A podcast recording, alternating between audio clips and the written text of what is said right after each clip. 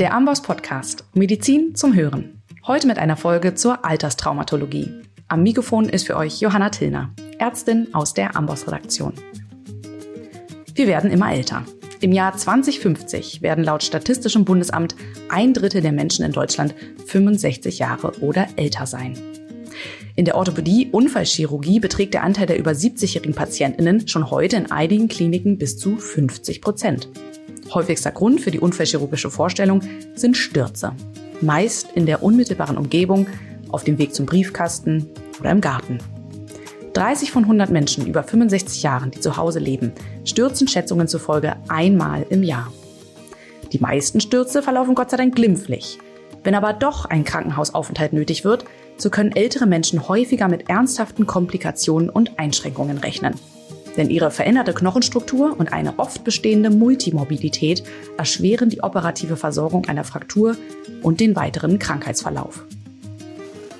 Wenn wir uns eine besonders häufige Fraktur des Alters angucken, die proximale Femofraktur, so hat diese eine Einjahresmortalität von bis zu 25 Prozent. Das ist durchaus ernüchternd. Und auch wenn hier die Zeit bis zur operativen Versorgung drängt, eine gründliche präoperative Untersuchung und Vorbereitung in einem multidisziplinären Team aus Unfallchirurgie, Anästhesiologie und Geriatrie sollte diesem 24-Stunden-Ziel nicht zum Opfer fallen.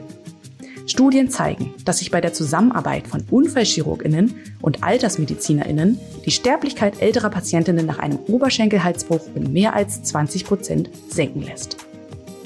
Über die besonderen Charakteristika von geriatrischen Menschen und die damit einhergehenden Herausforderungen für die unfallchirurgische Behandlung spreche ich mit meinem heutigen Gast im Studio. Bevor ich sie euch vorstelle, noch der Hinweis, dass ihr ab sofort auf dem Amboss-Blog zu jeder Podcast-Folge eine kurze Übersicht mit den wichtigsten Take-Home-Messages findet. Mitschreiben ist also nicht mehr nötig. go.amboss.com slash podcast im Blog. Außerdem möchte ich noch eine Einladung aussprechen. Wer die kommende Woche zwischen dem 25. und 28. Oktober auf den DKUU in Berlin geht, der kann uns sehr gerne an unserem Stand in Halle 2 besuchen. Wir freuen uns auf das Gespräch mit euch und haben natürlich auch wieder unsere beliebten Pocket Cards und mehr im Gepäck. Nun aber zu meiner heutigen Gesprächspartnerin.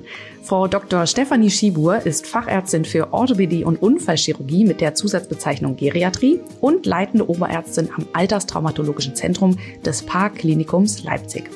Herzlich willkommen. Ich freue mich schon sehr auf das Gespräch. Vielen Dank für die Einladung. Ich freue mich sehr, dass wir uns bei Amboss über alte Menschen unterhalten können. Ja, unbedingt.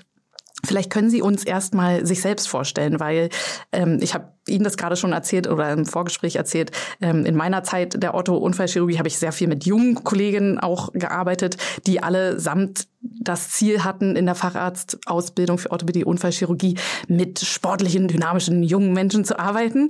Und ähm, Sie sind in der Tat auf die geriatrischen Patienten spezialisiert. War das schon immer Ihr Wunsch, Ihr Ziel? Wie sind Sie zu dieser Kombination gekommen?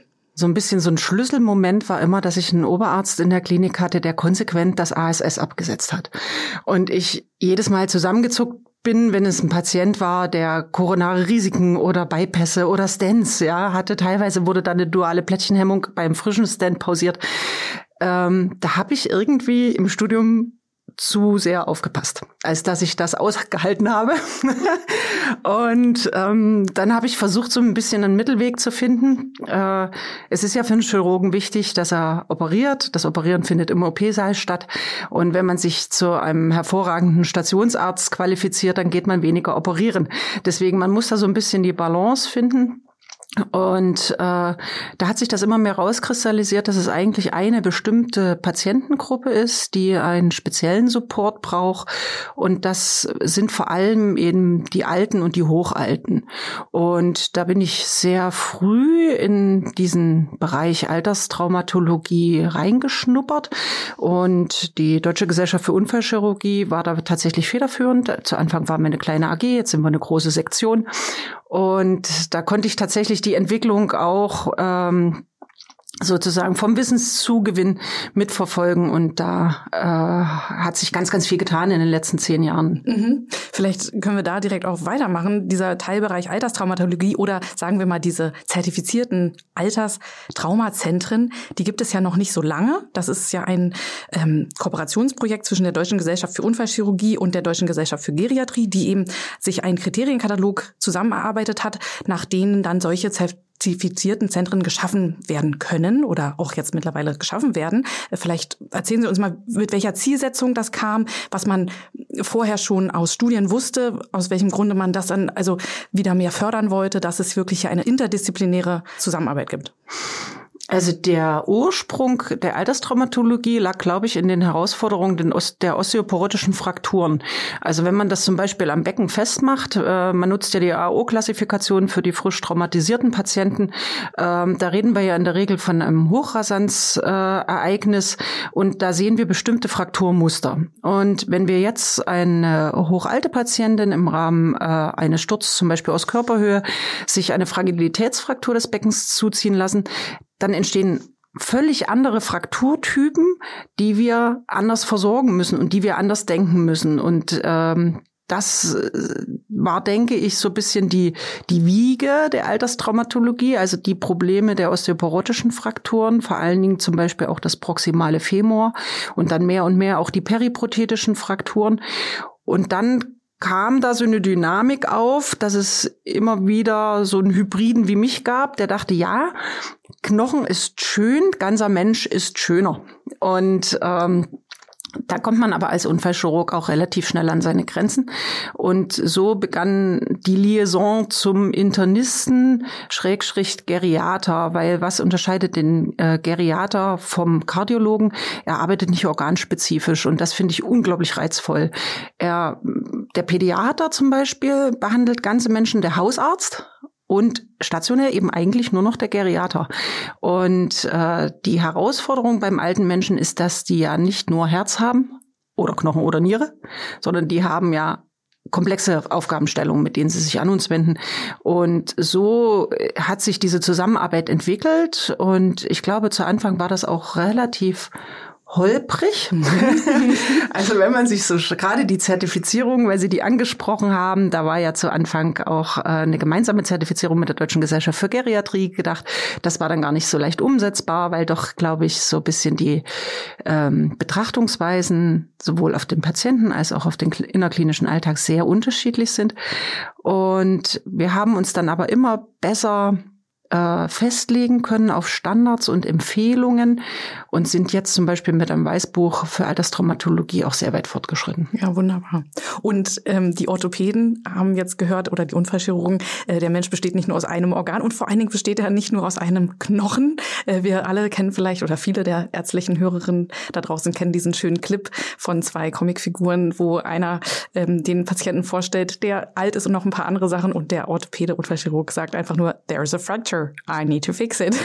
genau. Und genau darum geht's auch ein bisschen heute. Wir wollen alle äh, Disziplinen zusammenbringen an einen Tisch, weil das tun sie ja auch im Alterstraumazentrum und den Patienten ganzheitlich sehen und dass eben mehr ist als nur die Fraktur. Auch bei der proximalen Femurfraktur oder der hüftgelenksnahen Femurfraktur ist es ähm, nicht nur wichtig, auf die Fraktur zu schauen. Ähm, und vielleicht können wir am Anfang, bevor wir jetzt da einsteigen, wie wir das interdisziplinär am besten lösen und was da so wichtig ist, genau dieses Patientenklientel noch einmal besser beschreiben. Was bedeutet denn eigentlich geriatrisch? Wann ist ein Patient, eine Patientin geriatrisch?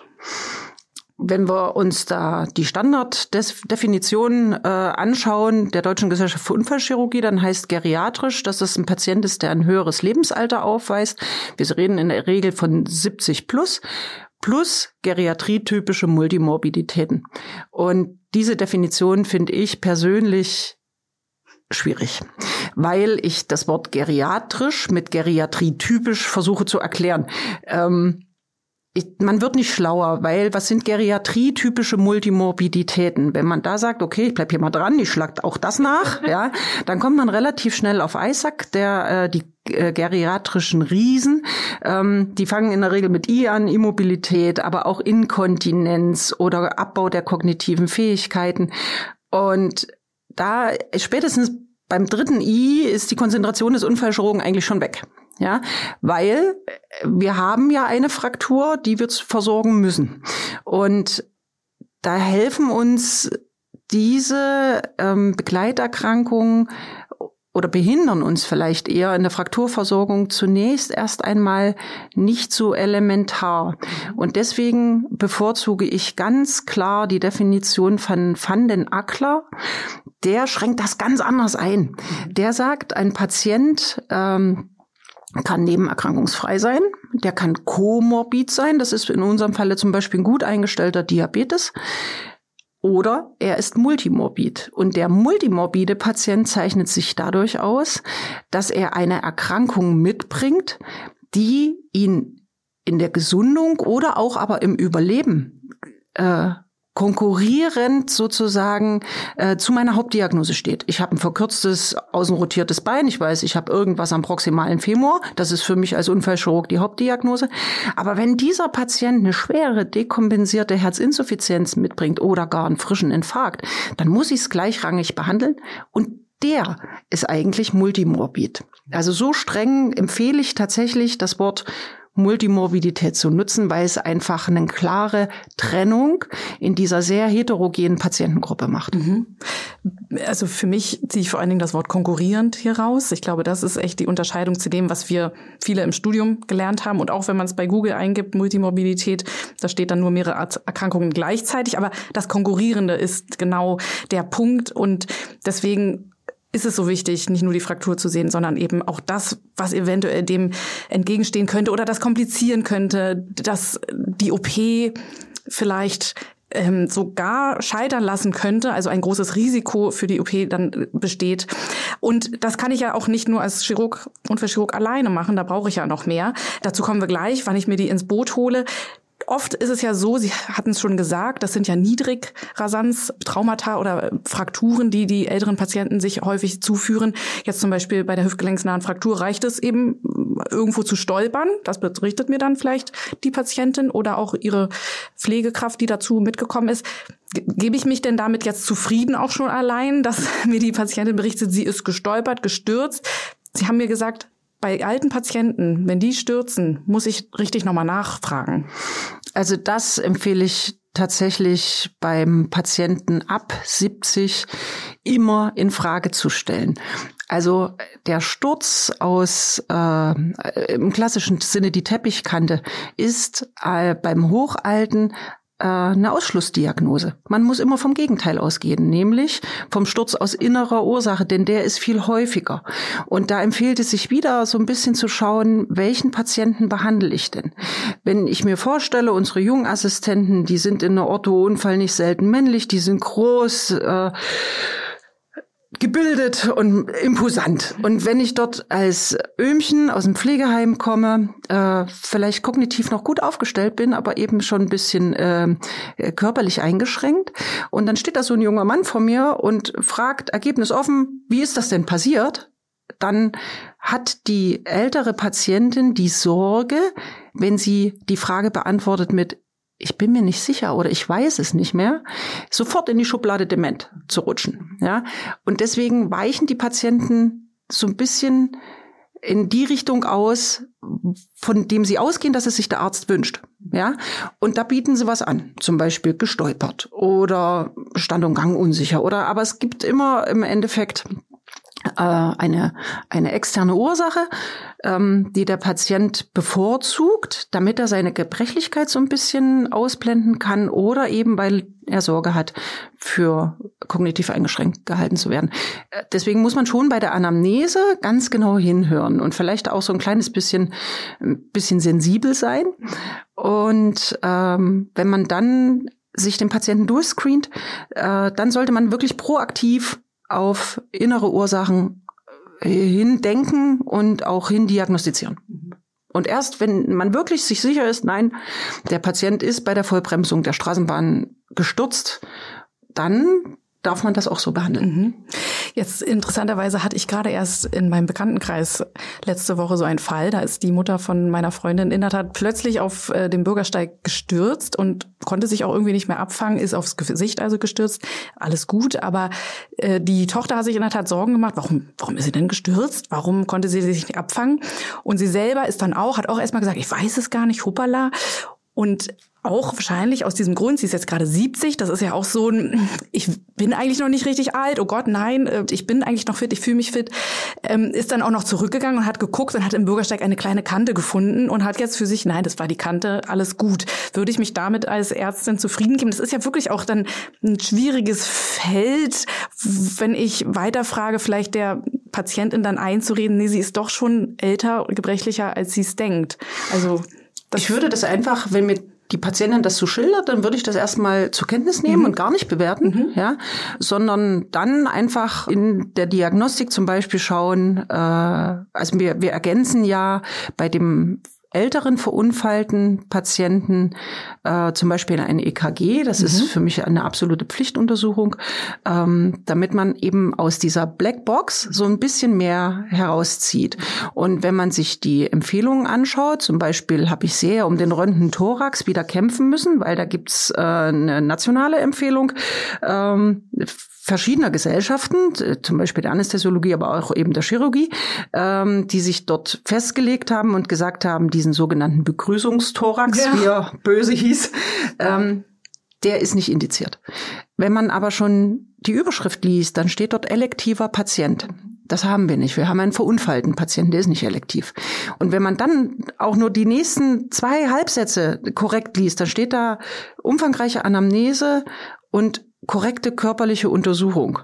Und das geht so ein bisschen im Grundrauschen unter im klinischen Alltag. Ne? Da heißt es, hey, die Gesellschaften haben abgeschafft, du darfst den runden Thorax nicht mehr machen. Wenn ich aber jetzt eine 70-jährige Patientin, aus, die sie geschildert haben, aus der Häuslichkeit, mit einer guten sozialen Anbindung, mit einer guten Mobilität, so wie sie sie geschildert haben, dann ist das ja noch die beste meiner Patienten. Und ähm, der Hauptpatient, auf den wir uns in Alterstraumatologie fokussieren, ist ja eher derjenige, der eben kognitiv eingeschränkt ist, hinfällig ist, einen ganzen Strauß an Nebendiagnosen bietet, ja, ähm, und nicht selten von seinen, seinen Grunderkrankungen von der Stufe der chronischen Grunderkrankung zu der akuten Dekompensation rutschen kann. Betrifft die kardialen Grunderkrankungen, dass eben eine Herzinsuffizienz in einer ähm, dekompensierten Insuffizienz mündet, aber zum Beispiel eben auch die Niere. Ne? Äh, der Patient kann im Arztbrief sein chronisches, seine chronische Niereninsuffizienz Stadium 2 dokumentiert haben und ich erhebe ein Labor und stelle fest, oh, akut auf chronisch. Mhm. Und das muss ich anders bewerten. Und da muss ich einfach genauer hinhören, genauer hinschauen. Ähm, da möchte ich noch mal kurz das Polytrauma aufgreifen, was Sie gerade so ein bisschen angeschnitten haben. Ähm, da muss man sich beim alten Menschen ganz sehr bewusst machen, nicht die Unfallkinetik definiert das Wort Polytrauma. Ja, ein alter Mensch kann, gerade wenn der zum Beispiel vom Treppenlifter kippt und dort nur drei Stufen runterpurzelt, sich polytraumatisieren, denn das heißt ja äh, nur, dass er sich äh, mindestens in zwei Körperregionen Verletzung zuzieht, die potenziell entweder alleine stehend oder in Summe lebensbedrohlich sein können.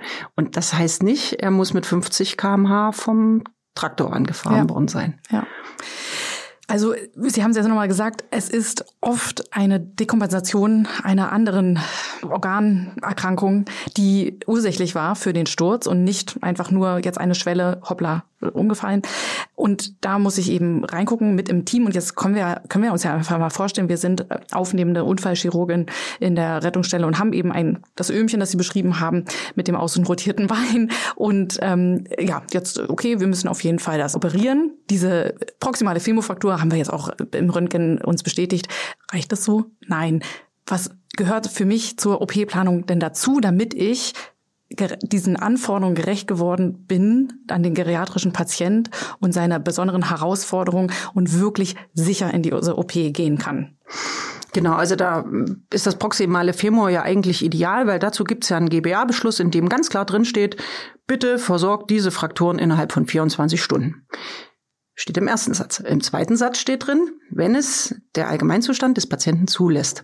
Und diesen zweiten Satz, den streichen wir im klinischen Alltag gern, weil des, der das so ein bisschen verkompliziert. Ja, ich habe ja einen Fahrplan. Ich habe eine Femorfraktur und ich hab, weiß, ich habe ein Zeitfenster von 24 Stunden. Aus diesem, aus dieser Autobahn möchte ich eigentlich nicht abgelenkt werden. Ne?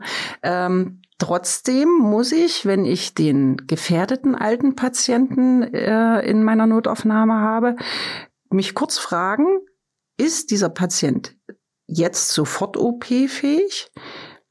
Beziehungsweise ist er gar nicht OP-fähig? Oder ist er konditionierbar?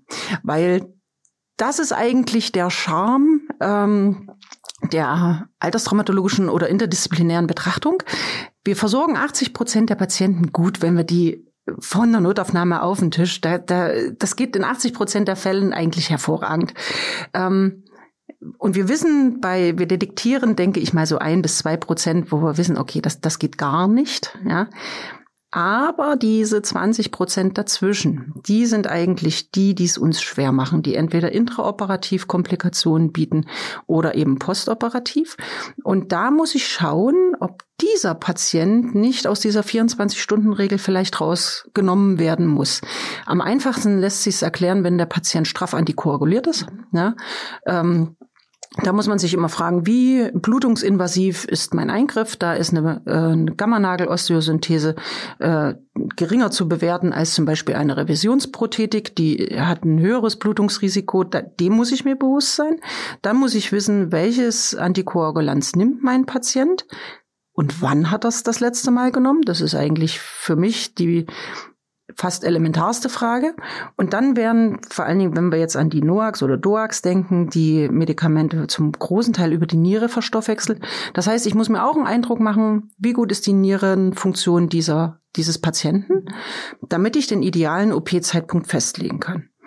Ich glaube, das ist in ganz vielen Kliniken klar. Mhm. Aber ähm, das, das sind eben in diesem Rauschen, nenne ich es jetzt mal, in diesen 20 Prozent, sind eben die Antikoagulierten, aber das sind eben auch die Hochherzinsuffizienten oder die Patienten mit Vizien. Eine symptomatische Aortenklappenstenose, die zu einem Sturz mit einer Traumafolge führt, muss ich ganz kritisch bewerten. Wenn ich mit dem Patienten in eine Reanimationssituation komme, habe ich ihn nahezu verloren. Ja, und teilweise weiß ich es ja gar nicht und ganz der genau. Patient, die Patientin weiß es selber nicht. Das ist auch ganz wichtig bei dieser äh, Patientengruppe. Würde ich noch mal so eine Red Gerne. Flag hängen wollen. ähm, denn die machen was anders als Sie und ich. Äh, wenn wir uns belasten und das plötzlich nicht mehr so gut geht, wir, wir dyspnoisch werden oder denken, Mensch, genau, das kann doch nicht sein, ich komme die zweite Etage nicht mehr so straff rauf, dann würde man jetzt wahrscheinlich einen Corona-Test machen, aber wenn der dann negativ ausfällt, dann sagt man sich, hier stimmt was nicht. Und dann besucht man mal den Hausarzt und der macht vielleicht ein bisschen Diagnostik und sagt, ja, hier stimmt tatsächlich was nicht. Der alte Mensch ist anders. Der alte Mensch bewertet das nicht selten als ein Prozess, der zum Altern dazugehört. Und schränkt sich deswegen in seinem Aktivitätsniveau ein. Zu Anfang äh, hat er vielleicht in einem großen Umfeld noch eingekauft, dann ist es tatsächlich der Versorger direkt um die Ecke und dann lässt er sich durch seine Angehörigen bringen und verlässt das, die, das Haus nicht mehr. Ähm, dadurch kaschiert er Symptome, die bei uns viel eindrucksvoller wären. Ja, ähm, aber der alte Mensch passt sich halt mit seinem Verhalten an und wenn Sie den fragen, sind Sie gut belastbar? Dann sagt er ja. Hat aber einen ganz anderen Belastungsmodus sozusagen im Kopf als den, den Sie und ich hätten. Ne? Also auch da, wie gesagt, klinische Untersuchungs- und Stethoskop, das steht auch Unfallchirurgen ganz hervorragend. da sollte man also auch immer reinfeuern. Und genau, das heißt, ich gebe nicht alles ab, natürlich an den Anästhesisten, der meine äh, präoperative Planung ergänzt, sondern natürlich gehört in meinen Diagnostikplan noch mehr. Was gehört da noch dazu? Also meine Tochter sagt immer, ich bin etwas altmodisch. Ich würde behaupten, ich bin konservativ. Und ich empfehle tatsächlich Dinge, die eigentlich in jedem Lehrbuch stehen und deswegen auch ein bisschen nerven. Äh, schauen Sie sich Ihren Patienten an äh, Nehmen Sie die Decke vom Patienten, schauen Sie auf die Unterschenkel, denn das sagt Ihnen ganz, ganz viel. Das sagt Ihnen eben teilweise sogar mehr als der Patient, Klammer auf die Angehörigen. Wenn der Patient eine kontrakte Spitzfußstellung hat, dann kann es sein, dass die Angehörigen sagen, der ist bis vorgestern noch gelaufen. Das ist gar nicht ganz untypisch, ja. Ähm, aber sie wissen es besser. Äh, wenn der Patient Unterschenkelödeme aufweist, gibt ihnen das eine andere Fahrtrichtung, als wenn er exekiert wirkt. Wenn sie ihren Patienten ansprechen, dann erfahren sie eben etwas über die Kognition. Äh, und wir wissen zum Beispiel, dass ein kognitives Defizit ein schlechter Prognosefaktor ist.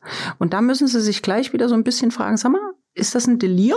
Äh, weil das Delir eben auch zu diesen Erkrankungen gehört, die wir qualifizieren, multimorbid zu sein, unseren Patienten. Also wenn der Patient delirant ist und vor allen Dingen hypoaktiv delirant, dann müssen wir das sehr ernst nehmen und uns fragen, ob die Versorgung der Fraktur, es ist ja nicht immer bloß eine proximale Femorfraktur, es kann ja zum Beispiel eben auch eine andere Extremität betreffen, die ich nicht so dringlich operieren muss, zum Beispiel ähm, ein Humoruskopf, ähm, dann muss ich tatsächlich mich fragen, steht vielleicht dieses Delir konkurrierend zu meiner Oberarmkopffraktur?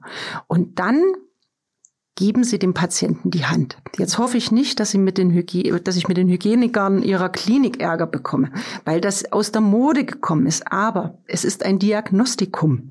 Ähm, wenn Sie dem Patienten die Hand geben und das am liebsten in einen etwas komplexeren Satz verschachteln. Ja, geben Sie mir doch mal Ihre Hand. Wie fühlen Sie sich denn heute? Können Sie mal richtig gut zudrücken? Dann hat der Patient gleich mehrere Aufgaben von Ihnen bekommen. Er muss sie erstens verstehen. Dann muss er die Arbeitsanweisung, die sie ihm gegeben haben, umsetzen. Und dann kriegen sie ein Gefühl, wie viel Power in Anführungsstrichen in dem Patienten noch drin steckt. Die Handkraftmessung, die kann man objektivieren, da gibt's Geräte dazu, brauchen sie nicht. Ja, sondern sie brauchen ihre eigenen Hände und ein ganz kleines bisschen klinische Erfahrung. Und wenn da ähm, wenn da eine richtig kräftige Handdruck kommt und der Patient problemlos ihre Anforderungen äh, umsetzt, ja, dann kriegen sie ein gutes Gefühl ohne umfangreiche Diagnostik. Und nicht jedes Krankenhaus hat ein Alterstraumazentrum. Ähm, ich persönlich komme aus einem kleinen Krankenhaus, da war die Unfallchirurgie und die Anästhesisten und da hat man dann ganz übertrieben ein bisschen den Patienten, die Patientin morgen als erstes auf den Plan gesetzt und dann einfach den Anästhesisten gebeten, jetzt seinen Daumen hoch zu geben und dann operieren wir den bitte. Und wenn da noch etwas nachgefragt werden würde, oh, dann ist aber Knirsch, dann müssen wir den verschieben. Ja, das geht ja nicht, weil wir haben ja unsere Vorgaben etc. Wie läuft es optimalerweise in einem Alterstraumazentrum? Da gehört ja dann noch eine weitere Disziplin dazu, nicht nur die Anästhesie. Und was können sich solche kleinen Krankenhäuser mitnehmen daraus für ihre eigene Arbeit? Also ich, ähm, der Anästhesiologe wird immer so ein bisschen äh, vors Loch geschoben, sage ja. ich mal ganz salopp. Das finde ich nicht ganz fair, weil der Anästhesiologe hat ja nur ein ganz kleines Zeitfenster für den Patienten. Die, der Prämedikationsdienst wird in der Regel durch den jüngsten Assistenten besetzt, muss man so sagen. Das ist in großen Kliniken so, das ist in kleinen Kliniken so. Das heißt, der Kollege kommt mit wenig klinischer Erfahrung und hat aber wahrscheinlich einen Sack voll zu tun. Ja, hat eine Liste mit etlichen Patienten, die er prämedizieren soll. Wenn er sich dann unsicher ist und sagt, ha, die ist nicht gut belastbar, dann steht da nicht selten drauf präoperativ Echo. Wenn ich dann einen Kardiologen anrufe und sage, der Anästhesiologe wünscht sich ein Echo, dann sagt er, ja, aber ein Echo heilt nicht.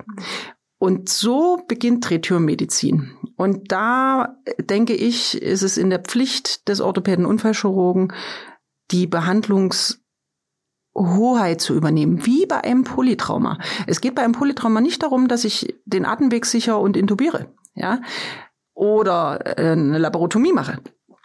Aber ich muss die Gesamtverantwortung für den Patienten übernehmen und muss mir für die verschiedenen Fragestellungen eben die Kompetenzen an den Patienten heranholen, ja, aber den Überblick behalten und das Behandlungsziel äh, im Kopf behalten. Das ist ganz klar meine Aufgabe. Und ich glaube, je kleiner das Krankenhaus, umso ehrgeiziger sollte man als Unfallchirurg da sein, ähm, es eben nicht wegzudelegieren. Und das Behandlungsziel haben Sie auch gerade nochmal genannt. Das ist ja eben nicht einfach auf dem Papier die OP durchgeführt zu haben, sondern das Behandlungsziel ist der Patient, die Patientin, die versorgt ist, aber auch eben danach im Optimalfall wieder in dieselbe Situation, häusliche Umgebung zurückgeschickt werden kann.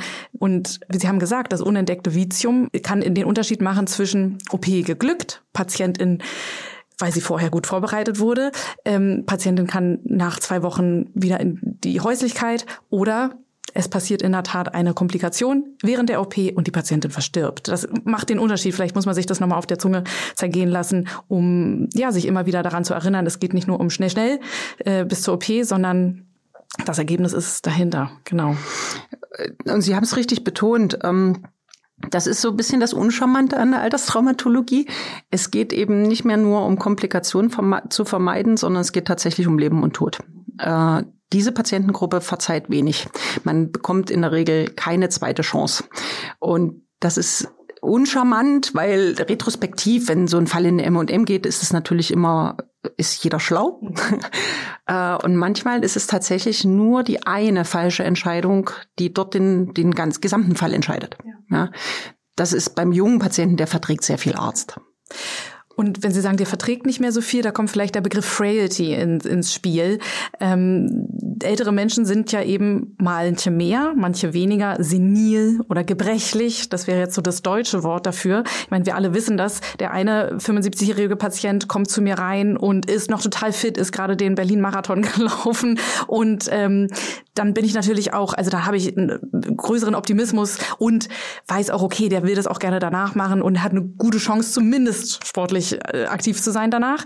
Und dann habe ich den anderen 70-jährigen Patienten, ist vielleicht fünf Jahre jünger, aber der ist unglaublich gebrechlich. Ich sehe es ihm schon an. Und das englische Wort Frailty, das ist ja total wichtig beim geriatrischen Assessment und der Behandlung und Einschätzung des Patienten. Ist das jetzt nur eine subjektive Einschätzung, die ich vornehme, weil ich den Patienten mir so angucke und ihn körperlich untersucht habe und dann sage, ja, der, der hat schon eine starke Gebrechlichkeit? Oder kann ich da auch objektiv herangehen? Also ich finde, ähm, alleine wenn man die Vokabel Frailty in den aktiven Sprachgebrauch übernimmt, dann hat man schon einen ganz wichtigen und ganz großen Schritt gemacht. Äh, wenn man sich das Wort äh, vom Stamm sozusagen her schaut oder wo, wo, wie hat es den Weg in die Medizin gefunden, dann stammt es aus der Neonatologie. Da betrifft es sozusagen die ganz Frühgeborenen. Ähm, die eben eine gewisse Vulnerabilität aufweisen. Und das Schwierige am Frailty, an dieser Gebrechlichkeit ist, dass ich es leider nicht an einem Organsystem festmachen kann, sondern dass diese Patienten ähm, eine verringerte Organfunktion haben. Und das ist sozusagen ein Plural, also es betrifft verschiedene Organsysteme. Und, das ist wichtig, sie haben eine äh, reduzierte funktionelle Reserve. Mhm. Das heißt, das, was sie in Anführungsstrichen wegstecken können, ist viel geringer. Und da ist, finde ich, immer dieser Vergleich zum 23. Schwangerschaftswoche geborenen Kind, der hilft immer im Kopf, um mhm. sich das vorzustellen, weil bei dem weiß man's, ja. Und bei dem alten Menschen, da steht man manchmal so ein bisschen hilflos daneben und denkt, das, das, woran ist denn der jetzt gestorben? Ja. ja ähm, und wenn man da ein Review schreiben muss und sich auf eine Todesdiagnose äh, festlegen muss, dann fällt das nicht leicht, ja, sondern es ist tatsächlich so, dass das Individuum alle verbliebenen physischen Ressourcen dazu braucht, die grundlegenden Lebensfunktionen aufrechtzuerhalten. Und dann kommt eine Fraktur dazu. Und dann kommt der Transport ins Krankenhaus dazu. Und dann kommt äh, vielleicht die Narkose dazu. Und der nächste Hit ist die Operation. Ähm, dann dekompensiert dieses System. Und den Frailty-Patienten äh, auszumachen und den sozusagen ähm, mit einer besonderen Augenmerk zu behandeln, ist elementar wichtig. Leider ist es aber eben nicht zum Beispiel an einem Laborwert. Ne? Niere kann ich sagen, GFR, Crea, super. Ne? Kann ich mich ganz klar festlegen. Das ist beim Frailty leider nicht so. Und äh, natürlich haben wir Definitionen, ja, ähm, an denen wir uns so ein bisschen langhangeln hangeln können, zum Beispiel die Definition von Fried. Das sind aber fünf ähm, Parameter, an denen er das erhebt. Und da ist zum Beispiel langsame Gehgeschwindigkeit und verminderte körperliche Aktivität äh, sind schon mal zwei Variablen. Wenn der Patient aber zum Beispiel eine Coxarthrose vorweist, dann bringt er das mit auch wenn er nicht Frailty ist. Ja? Also müssen wir uns vor allen Dingen zum Beispiel anschauen, wirkt dieser Patient physisch und psychisch erschöpft? Mhm. Weist er eine besondere über das Maß des gesunden Altern hinausgehende körperliche Schwäche auf? Und hat er Gewicht verloren? Mhm. Ja, also der Gewicht, Gewichtsverlust ist äh, elementar wichtig zu erfragen. Ähm, weil das die Vulnerabilität des alten Menschen deutlich erhöht. Ja. Und äh, dieses Patientengut, so wie Sie es geschildert haben, der Marathonläufer, der Silversurfer und dann der morbide oder eben gebrechliche, ähm, das ist wichtig zu wissen, denn je älter die Patienten werden, umso heterogener werden sie. Man kann sich leider am kalendarischen Alter nichts herleiten.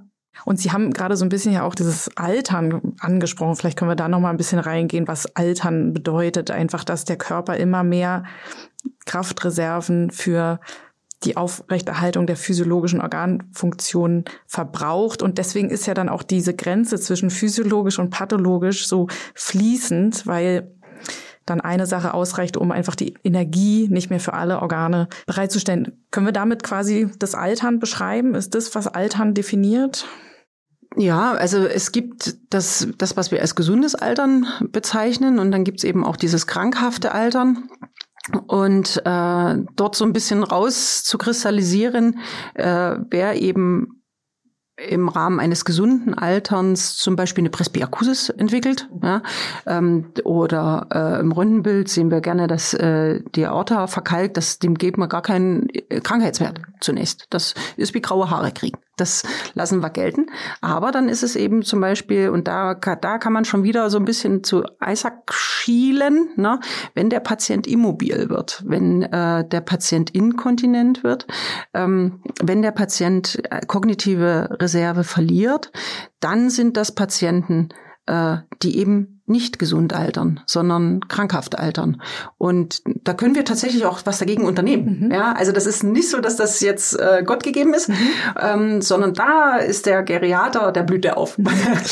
Aber das ist eben was, das braucht ein bisschen Zeit mhm. und das braucht ein bisschen Diagnostik und das, das ist dann eben tatsächlich auch etwas, wo der Internist sich austoben kann und ähm, da muss ich noch mal eine Lanze für meine Kollegen brechen, weil die sind nicht umsonst meine Lieblingsinternisten. Spezialisten, weil die erstens ganze Menschen behandeln und zweitens, ähm, die werden nie durch eine künstliche Intelligenz ersetzt werden können.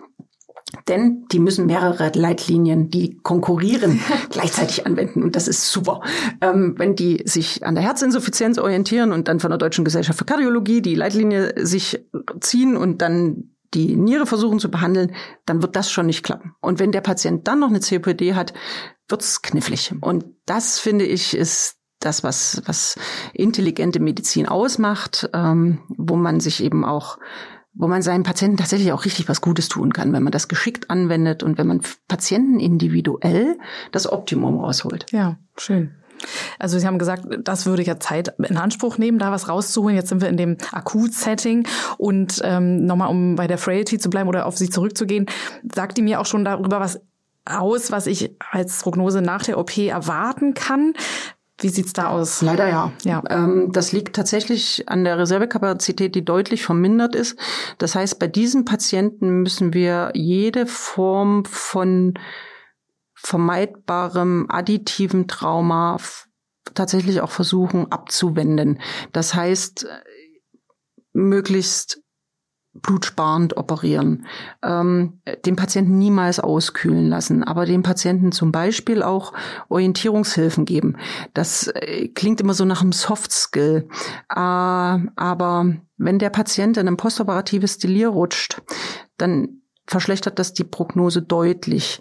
Und ich betrachte das Delir genauso als ein Organversagen, wie wir es zum Beispiel eben bei der Niere so gut abbilden können. An einem Nierenversagen weiß jeder, dass man sterben kann, aber an einem Hirnversagen eben auch. Ja? Und da kann ich gleich so einen kleinen Seitenlink zu einem ihrer Podcasts genau. machen. Das waren zwei anästhesiologische Kollegen, die das ganz hervorragend aufgearbeitet haben und klar gezeigt haben, was zum Beispiel eben vermieden werden kann. Und da kann ganz viel gut gemacht werden. Und das sollten wir uns auf die Fahnen schreiben, auch wenn das vielleicht, also das ist ja Primärprävention und ähm, die bringt einem in der Regel äh, keine großen Lorbeeren bei der ja. Geschäftsführung zum Beispiel ja. hin oder bei der, auf der Fokusrangliste, weil sie so schlecht abbildbar ist. Das heißt aber nicht, dass wir dem Patienten nichts Gutes tun. Ja. Und das darf unser erklärtes Ziel sein, dass wir einfach sagen, dem Patienten, der uns anvertraut wurde, den möchte ich optimal aus seiner Situation herausführen. Ja. Also ich kann nur noch mal die Empfehlung unterstreichen, noch mal in den postoperativen Delir-Podcast reinzuhören. Wer da auch noch mal die Zahlen zuhören möchte, wie viele Patienten davon betroffen sind, es ist sehr eindrücklich. Dann weiß man auch, diese Primärprävention lohnt sich. Und einen anderen Podcast möchte ich an der Stelle auch noch empfehlen, weil Sie gerade gesagt haben, dass man besonders blutsparend bei diesen Patienten sowieso, ähm, aber bei diesen Patienten besonders arbeiten sollte. Wir haben auch äh, mit zwei Kolleginnen über das Patient Blood Management gesprochen. Auch diesen findet ihr in der Podcast-Liste. Das ist ja jetzt, was ich präoperativ beachten kann. Jetzt haben wir auch viel darüber gesprochen, was ich präoperativ alles einschätzen sollte und äh, berücksichtigen sollte. Beim Postoperativen haben wir schon das Delir angesprochen, das natürlich absolut auf meinem Schirm sein sollte und auch nicht nur einmal, sondern das könnt ihr nachhören, ähm, ist natürlich auch immer wieder abzufragen. Was ist denn noch bei älteren PatientInnen anders im postoperativen Verlauf als bei jungen, fitten, gesunden, worauf ich achten muss, was ich unbedingt auf dem Schirm haben sollte? Also, das man kann ein Wort komplett aus dem Sprachgebrauch streichen und das ist Teilbelastung. Mhm. Es ist völlig romantisch zu glauben, dass ein betagter Patient äh, Teilbelastung einhalten kann, ähm, selbst wenn er sich bemüht, äh, weil einfach die koordinativen Fähigkeiten nicht mehr so exzellent sind. Und selbst wenn er 50 Schritte mit 20 Kilo schafft, dann kommt so ein kleiner Stopperer und dann habe ich das Dreifache des Körpergewichts auf meinem Bein. Das heißt, ich muss mir, und das sind ja nur wieder schöne Themen, mit denen wir Unfallchirurgen ja extrem gern arbeiten, ganz klar die Voraussetzungen schaffen, eine belastungsstabile Versorgung durchzuführen. Das heißt, im Zweifelsfalle eben auch Implantate zu wechseln, dass ich eine Sprunggelenksfraktur zum Beispiel mal andenke, mit einem Fibularnagel zu versorgen, statt mit einer Plattenosteosynthese. Dass ich bei einigen Frakturen bevorzuge, sie doch zementaugmentiert zu machen. Oder, oder. Da gibt's in den verschiedensten Bereichen sozusagen, salopp gesagt, von Hacke bis Nacke, die verschiedensten Ansätze, wie wir mit den osteoporotischen Frakturen besser arbeiten können. Im Zweifelsfalle heißt es tatsächlich auch mal, über Prothetik nachzudenken. Ziel muss sein, den Patienten voll belastend zu mobilisieren, weil was anderes gibt's im gelebten Alltag eh nicht, egal was ich mir wünschen würde, ja, wenn ich einen Patient habe, wo ich wirklich sage, das geht nicht und auch solche Situationen gibt es, dann muss ich eher über einen Bettrollstuhltransfer nachdenken. Also eine konsequente Entlastung. Das gibt's wieder, ja. Nur das, das Mittelding eigentlich nicht. Interessant, sehr gut. Ich hatte noch ganz oft TB bei mhm. mir in den Akten. 20 Kilo. Genau, super. und immer die Fragen, die Blicke von den Patientinnen aus dem Bett, wie soll das gehen? Ja, ja, ja genau. und vor allen Dingen, wir entlassen den Patienten ja. Und Richtig. dann ist die ja. Frage, wir schreiben ja auch auf sechs Wochen Teilbelastung. Ja. Und spätestens da muss ich muss ich leider die Romantik ja, ein bisschen so über Bord werfen. Ja, haben Sie recht. Wenn wir über Prognose sprechen, müssen wir vielleicht auch nochmal an der Stelle über die Lebenserwartung von älteren Menschen sprechen. In der aktuellen Sterbetafel 2019, 2021 steht, dass die Lebenserwartung bei Männern 78,5 Jahre waren und bei Frauen 83,4. Jetzt weiß jeder, der im Krankenhaus arbeitet, er hat auch ältere Patienten als diese äh, Klientel. Und ähm, da müssen wir reingucken mal in die fernere Lebenserwartung, denn die sagt uns ja auch noch was. Genau. Äh, diese Diskussion hat man teilweise zum Beispiel mit Intensivmedizinern, äh, die sagen, jetzt mal überspitzt ausgedrückt, für einen 90-Jährigen bleibt meine Tür zu. Ja. Äh, das ist nicht ganz fair, weil dieser Patient sich alleine mit dem Erreichen des 90. Lebensjahr qualifiziert hat. Äh, denn die sozusagen, er ist eine Positivauslese. Äh, die, die in seinem Jahrgang schwerwiegende Vorerkrankungen oder äh, auch Unfälle oder auch mal Pech hatten, ähm, die leben schon nicht mehr. Das heißt, der 90-Jährige, der vor uns liegt, lebt A gegen die Statistik, das muss uns bewusst sein, ja, ähm, und B hat er aber wahrscheinlich doch eine recht solide Gesundheit, sonst hätte er es soweit nicht geschafft. Und wenn man dann äh, das Internet bemüht und mal fragt, mein jetzt 90-Jähriger, wie lange lebt er denn noch? Dann stehen da in der Regel Jahre und nicht Wochen. Und das ist ja das Gefühl, was manchmal so suggeriert wird. Also gerade wenn ich ambitionierte Therapieziele für meine Patienten vorschlage, da werde ich teilweise schon mal ein bisschen ausgebremst und nach dem Motto, oh, du, du mit deinen Alten, frei nach dem Motto, hm, lohnt sich das Investment überhaupt noch? Ja, oder auch bei der Osteoporose-Prophylaxe kriegen wir solche Fragen von Hausärzten gestellt. So nach dem Motto, ja, wegen, den, wegen dem Jahr, muss ich sagen, es sind eher zehn. Ja. ja. Und das, das muss man einfach wissen, dass der jetzt Alte aller Wahrscheinlichkeit noch älter wird. Ja, und das muss man unbedingt jetzt wissen, weil unsere Gesellschaft wird ja auch immer älter. Also einmal leben wir immer länger und dann ist der Anteil an älteren Menschen wird auch immer größer. Also im zweideutigen Sinne werden wir immer älter. Ähm, was, was bedeutet denn das für uns als Ärzte? Ist es denn auch so, dass wir, wenn wir länger leben, sind wir dann länger gesund oder sind wir länger krank am Ende. Was hat da die Forschung bisher herausgefunden? Beides. Ah. Äh, das, das ist leider das, die Krux ähm, an diesem Patientengut. Äh, fürs die wird immer individueller, die wird immer weniger Standard, je älter sie wird. Und deswegen betrifft den einen Patienten eben dieses Expansionsmodell, dass er eine Erkrankung hat, die über viele Jahre pflegt und dann über viele Jahre sozusagen an dieser Erkrankung leidet und in dem mündet, was der Volksmund als Siechtum bezeichnet. Äh, die gibt es. Es gibt aber auch die, die das Glück haben, eher dem Kompressionsmodell zu folgen, nämlich, dass äh, die akuten Erkrankungen und die schwerwiegenden Erkrankungen, die schlussendlich zum Tod führen, in einer ganz, ganz kurzen Phase am Ende des Lebens stattfinden. Für mich der Klassiker Odo Jürgens ja, plant noch eine Tournee mit 80 Jahren, die nennt er auch noch mitten im Leben, ja, ähm, geht spazieren und stirbt einen plötzlichen Herztod. Ohne Protromie. Und das ist eben ganz klar Kompression. Und äh, die Studienlage ist nicht eindeutig weil es fürs Individuum einfach nicht stimmt, was ich für die Gruppe behaupte.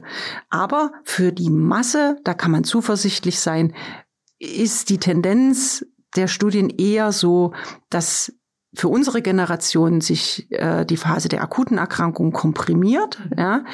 Jetzt muss man sich fragen, die Generationen, die nachfolgen, haben schon früh mit Adipositas und anderen Wohlstandserkrankungen zu kämpfen. Wie das in den nächsten 30, 50 Jahren sich entwickelt, weiß keiner zu sagen. Aber für unsere Jahrgänge, ja. wir dürfen optimistisch sein. Und äh, wenn Sie den Kompressionstyp, nenne ich ihn jetzt mal, wie Udo Jürgens nennen, da denke ich so, wäre der jetzt vor seinem Spaziergang vielleicht einen Tag vorher, äh, noch ein bisschen gestürzt, hätte sich das Sprunggelenk gebrochen oder irgendwas, ähm, und wäre in der Rettungsstelle aufgetaucht, da hätte ich gedacht, naja, der macht ja gerade eine Tournee, der ist ja überhaupt nicht gebrechlich. Mhm, das ähm, ist genau, das ist ganz gefährlich. Genau. Ab 80 betrachten Sie bitte jeden Patienten als Freighty. Immer. Weil das Problem ist, dass sie, wenn die richtig fit, kognitiv richtig fit sind, dann blenden die auch. Und dann desumulieren die auch. Ja? Also sie wollen gar nicht als, als geschwächt auffallen. Ja? Und genau bei denen sind sie besonders kritisch. Ja? Und ab 80 kriegen die alle gedanklich einen roten Stempel und werden alle äußerst differenziert behandelt und mit noch mehr Augenmaß. Und da guckt man im Zweifelsfalle nachmittags doch nochmal über die Kurve oder nochmal schnell ins Patientenzimmer.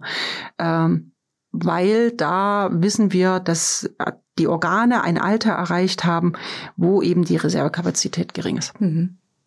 Weil wir jetzt zusammenfassend ja festgestellt haben, dass wir alle, egal welcher Fachrichtung, äh, sehr viel, wenn nicht jetzt schon in der Zukunft auch mit älteren Menschen, älteren PatientInnen arbeiten werden. Noch die letzte Frage an Sie. Was finden Sie an diesem Patientenklientel, an dieser Patientengruppe so schön, so erfüllend, so sinnstiftend? Oder vielleicht ist es ein anderer Wert, der Sie antreibt, dass Sie so gerne mit diesen PatientInnen arbeiten? Also ich empfinde das als eine unglaublich dankbare Aufgabe. Erstens habe ich so ein bisschen den Eindruck, dass wir der Generation was schulden, ja, äh, weil der Lebensstandard, in dem wir uns jetzt bewegen, der ist zum großen Teil eben dieser Generation auch zu verdanken, ja.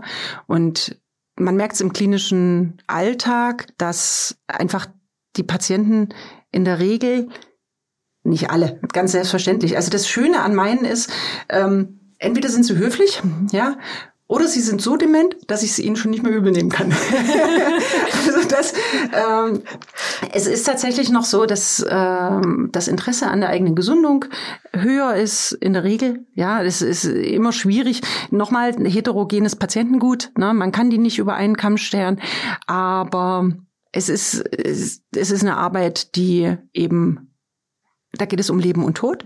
Ja, das ist tatsächlich etwas, wo wir sagen, das sollte uns motivieren, morgens auf Arbeit zu gehen. und äh, ich finde, also ich mache es unheimlich gern, eben auch, weil es interdisziplinär ist. Das heißt, ich gehe jeden Tag nach Hause und habe wieder was gelernt. Und das finde ich super spannend. Mhm. Ja, ich habe auch das Gefühl, wir könnten uns noch ein zweites Mal treffen, unbedingt, weil ich sehr viel von Ihnen lerne, was ich in meiner Assistenzarztzeit definitiv noch nicht gelernt habe, weil da ähm, ja auf die älteren Patientinnen und ihre anderen Bedingungen, Herausforderungen gar nicht so eingegangen wurde. Vielleicht auch an mich aus der Vergangenheit oder an unsere Kolleginnen, die draußen zuhören, ob sie jetzt im Alterstraumazentrum arbeiten oder nicht, ob es da eins gibt oder nicht. Ähm, was würden Sie sich von denen wünschen? Was würden Sie denen mitgeben für genau diese Probleme, die älteren Patienten, die mit Fraktur bei Ihnen auftauchen? wir werden ja nach dem Studium sehr breit aufgestellt. Also wenn man die Staatsexamina in der Tasche hat, dann hat man, und bei Amboss schön gelernt hat, ähm, dann hat man ja eine exzellente Grundbildung. Und dann braucht man die einfach nur nicht ganz über Bord werfen mhm. und sich Mühe machen. Vielleicht ist das das ähm, so ein bisschen wieder der Nachteil mit diesen alten Menschen.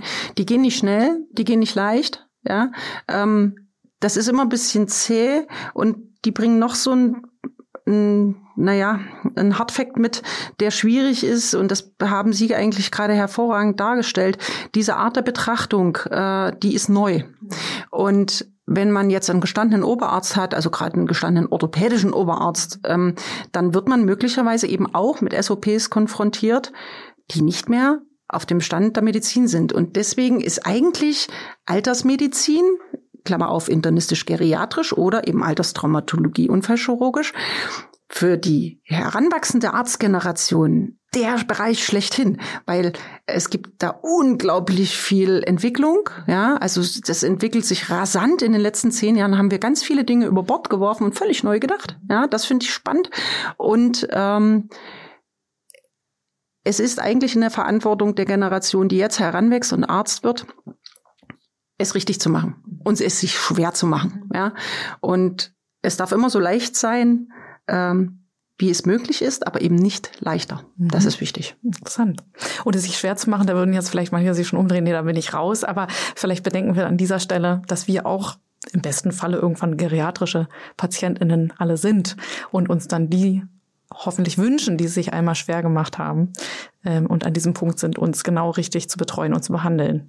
Genau. Und Sie haben gerade so schön gesagt, äh, haben alle vorher mit Amboss äh, das Studio abgeschlossen. Es gibt ganz frisch jetzt auch die Möglichkeit für den Facharzt für Orthopädie Unfallchirurgie mit Amboss zu lernen, denn unser Facharztlernplan ist pünktlich zum Kongress der Orthopädie Unfallchirurgie jetzt auch raus. Unter go.amboss.com slash fa-ortho findet ihr den, wer auch nach dem Studium mit uns weiterlernen will und sowieso weiter nachschlagen will im klinischen Alltag ist herzlich eingeladen. Fünf Tage kostenlos kann man Amboss immer nutzen und dann überzeugt euch selbst.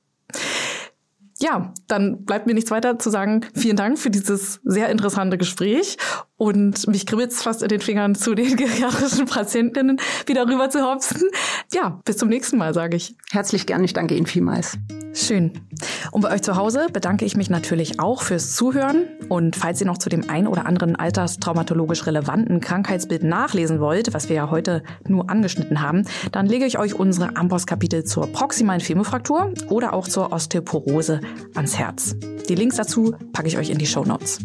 Mit einer anderen sehr häufigen Fraktur im Alter, der Humerus-Kopffraktur, haben wir uns im Amboss-Blog beschäftigt. Auch hier sollte man sich immer die Frage stellen, müssen wir operieren oder geht das auch konservativ? Um das zu beantworten, schauen wir für euch in ein aktuelles Review. Unter go.amboss.com slash Humeruskopffraktur findet ihr die Antwort. Viel Spaß beim Lesen. Ich verabschiede mich. Tschüss. Bis zum nächsten Mal. Zum Amboss-Blog kommt ihr unter go.amboss.com slash blog. Alle Infos zum Amboss Podcast und zur Amboss Wissensplattform findest du unter go.amboss.com slash podcast.